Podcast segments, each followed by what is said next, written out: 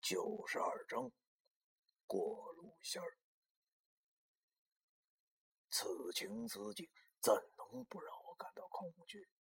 我不知道到底是什么东西伤了老王的身，但是这才多大一会儿啊，竟然在我的眼皮子底下进行了。那三个纸扎人的脑袋就像木偶一样，一点一点的转了过来，望着我皮笑肉不笑的，好像在嘲笑我。我去他大爷的，这也太看不起我了吧！敢动我大哥！仗着酒劲儿，我破口大骂道：“哪儿来的你们？敢在太岁头上动土？我看你们混拧巴了吧！滚！”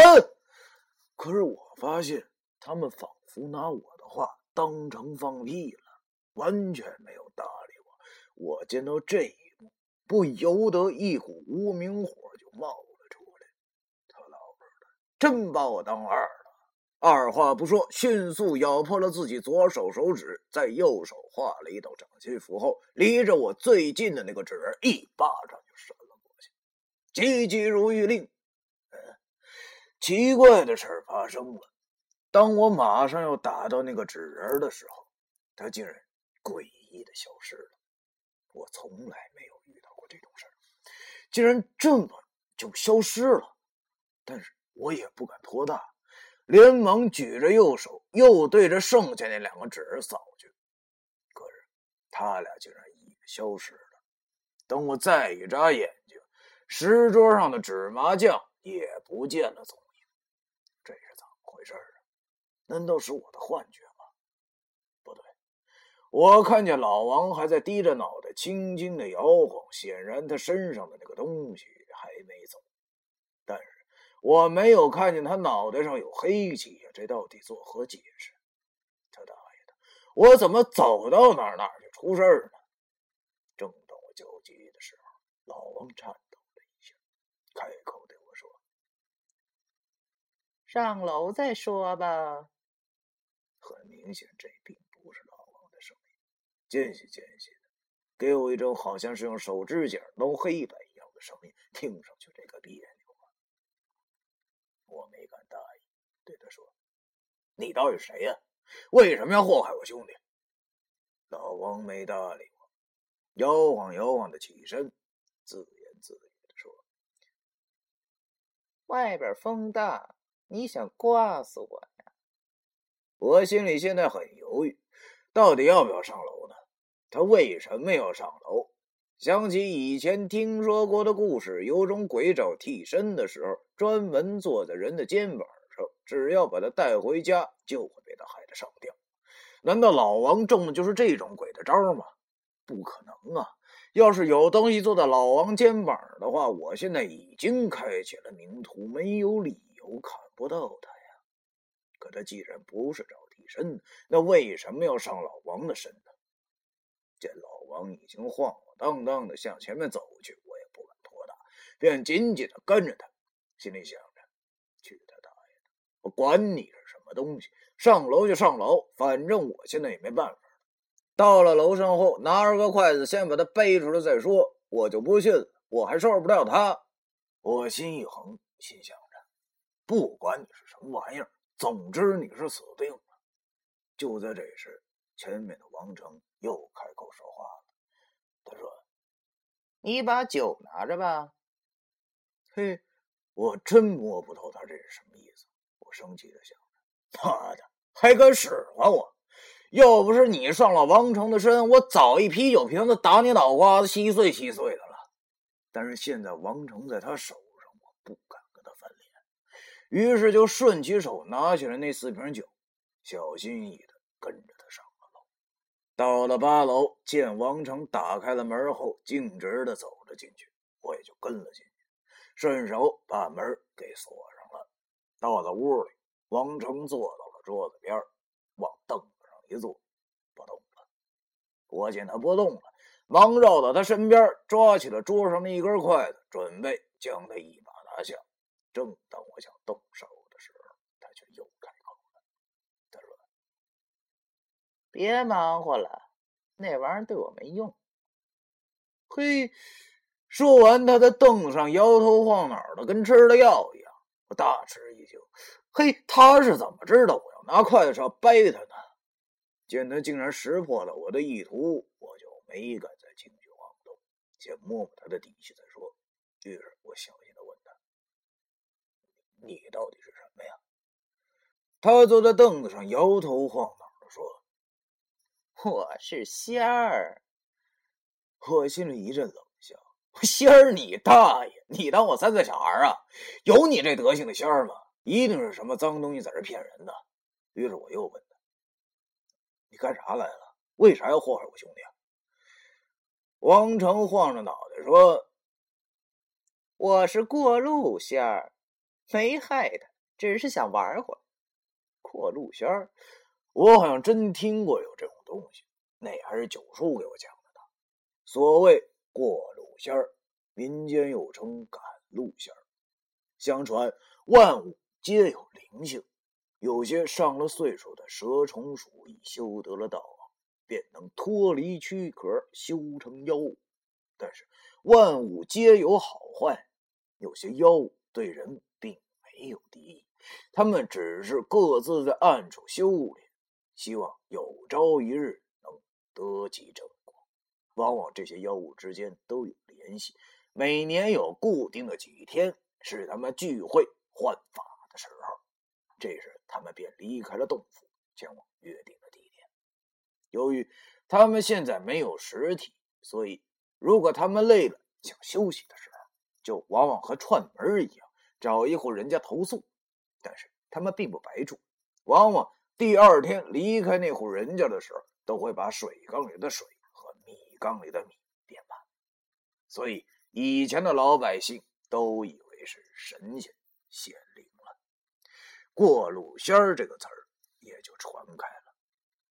可是这所谓的过路仙儿，说到底还是一些畜生，虽不伤人，但是有。时候还是会闹一些恶作剧的，比如说晚上睡觉的时候，总听到外屋有类似弹玻璃球的声音，或者是类似唱戏的动静，这多半啊都是过路仙搞出的恶作剧，只是恶作剧而已。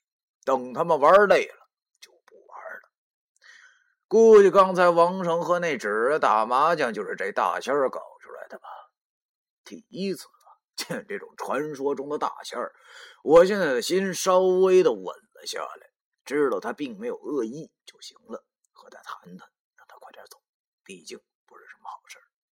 这东西必定是已经修成了气候，要么怎么跟他打招呼呢？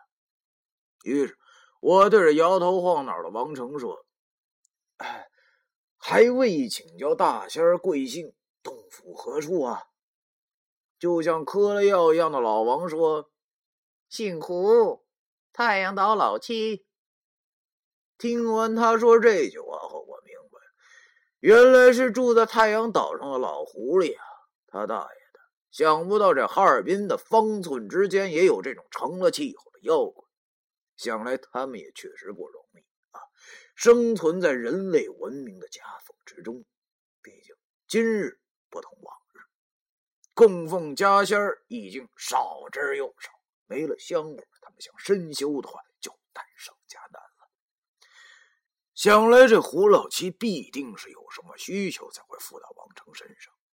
要说老胡这玩意儿，说难听点，那就跟地赖子似的，只要满足了他的需求，他差不多就会走。但是要是不满足他，他虽然不祸害你，但是也要耍你一顿，然后再走。好在听说他们需求都不高，于是我便又和他说：“嗯，不知大仙今儿降临，为啥要坐到我兄弟头上啊？”嘿，只见王成有些气呼呼的说：“哼，刚才我路过那草坪，他踩着我尾巴了。”哎呦呵，霍云没这么寸吧？想不到老王喝多了，运气竟然这么背，走个夜路都能踩着狐狸尾巴。哎呦，这事儿可有点不好办喽。但是我看这大仙儿好像还挺好说话的，于是我便满脸笑容的对他说：“哎呀，我这兄弟他真不是有意的，还请大仙您见谅。真的，不瞒您说，我啊是吃阴间饭的，那什么和那谢老爷还有些交情。您看着谢老爷的面上，还请您高抬贵手，放过我兄弟吧。您行行好，您需要什么尽管说啊。说完这句话，我才发现我这张嘴啊，在文叔那儿练的真是越来越利索了。我说那谢老爷，当然就是白无常谢必安了。哥们，我这招叫先软后硬，不卑不亢的吹了个牛逼。我确实认识谢必安，但是和他不熟，而且我和老易的小命现在还在他手里掐着呢。但是我心想，你个山里的狐狸能知道多大个世面？见到我这种五弊三缺之人提到我下头还有后台，而且还是那么硬的后台，不吓得你尿裤子才怪！看你还不敢放人呢！附在王成身上的大仙听到我说这话后，也不晃脑袋了。而是抬起了头，上下的打量着我。我知道他有点不相信，他眼前这毛头小子竟然是先生。我心中暗骂道：“他大爷！没想到他竟然和人一样啊！狗眼看人低，眼拙见不得真身。”于是我便把右手摊开，让他看了看我手上的掌心符。只要他有点见识的话啊，就应该知道哥们这手里的符可不是闹着玩的。他大概看了三四分钟后，对我说：“给我三杯酒吧。”我心中一阵得意，看来这次完全可以兵不血刃了啊！他看来已经被我彻底给唬着了。一听说他要要酒，正合我意，我忙拿出三个杯子，把啤酒起开后挨个倒满。只见王成一口一杯，喝完三杯后，擦了擦嘴，对我说。哎呀，看你还不错，我走之前就告诉你个事儿吧。石头啊，要不太平了。啊，我这就走了，多谢小弟的酒。世道要不太平，什么意思？我想来想去也没想明白。正当我想问他的时候，只见老王啊。脑袋一低，不吱声了，而门竟然自己打开，然后又关上。看来这大仙是走了。王成低头发出了呼噜声。我起身看了看房门，只见门前多了两只死掉的飞蛾子，看来这是大仙留下的血礼吧。我回到屋里，拿起那三个杯子闻了闻，竟然一点酒味都没有。看来是被那大仙给带走了。我把王成叫了起来，显然他已经不记得发生什么事了，就对我说困。我就把他扶到了床上后，悄悄的关门走了。在回家的路上，我脑子里还想着那大仙儿的话：是的，为啥要不太平了呢？第九十二章。哎呀，好，小耳朵们，这是这两天我录了好多章，但是这个荔枝的网啊，他来大姨妈了，不知道怎么换了好多台电脑，他们就是上不去啊，就是上传不上啊，总是上传到一半就出错，根本传不上去，没办法，我只能用手机重新录了。那我现在呢，就是把这之前录的这十章就全部重新拿手机再读一遍。啊，那行吧。嗯，小耳朵们就在手机旁边候着吧。行，不见不散。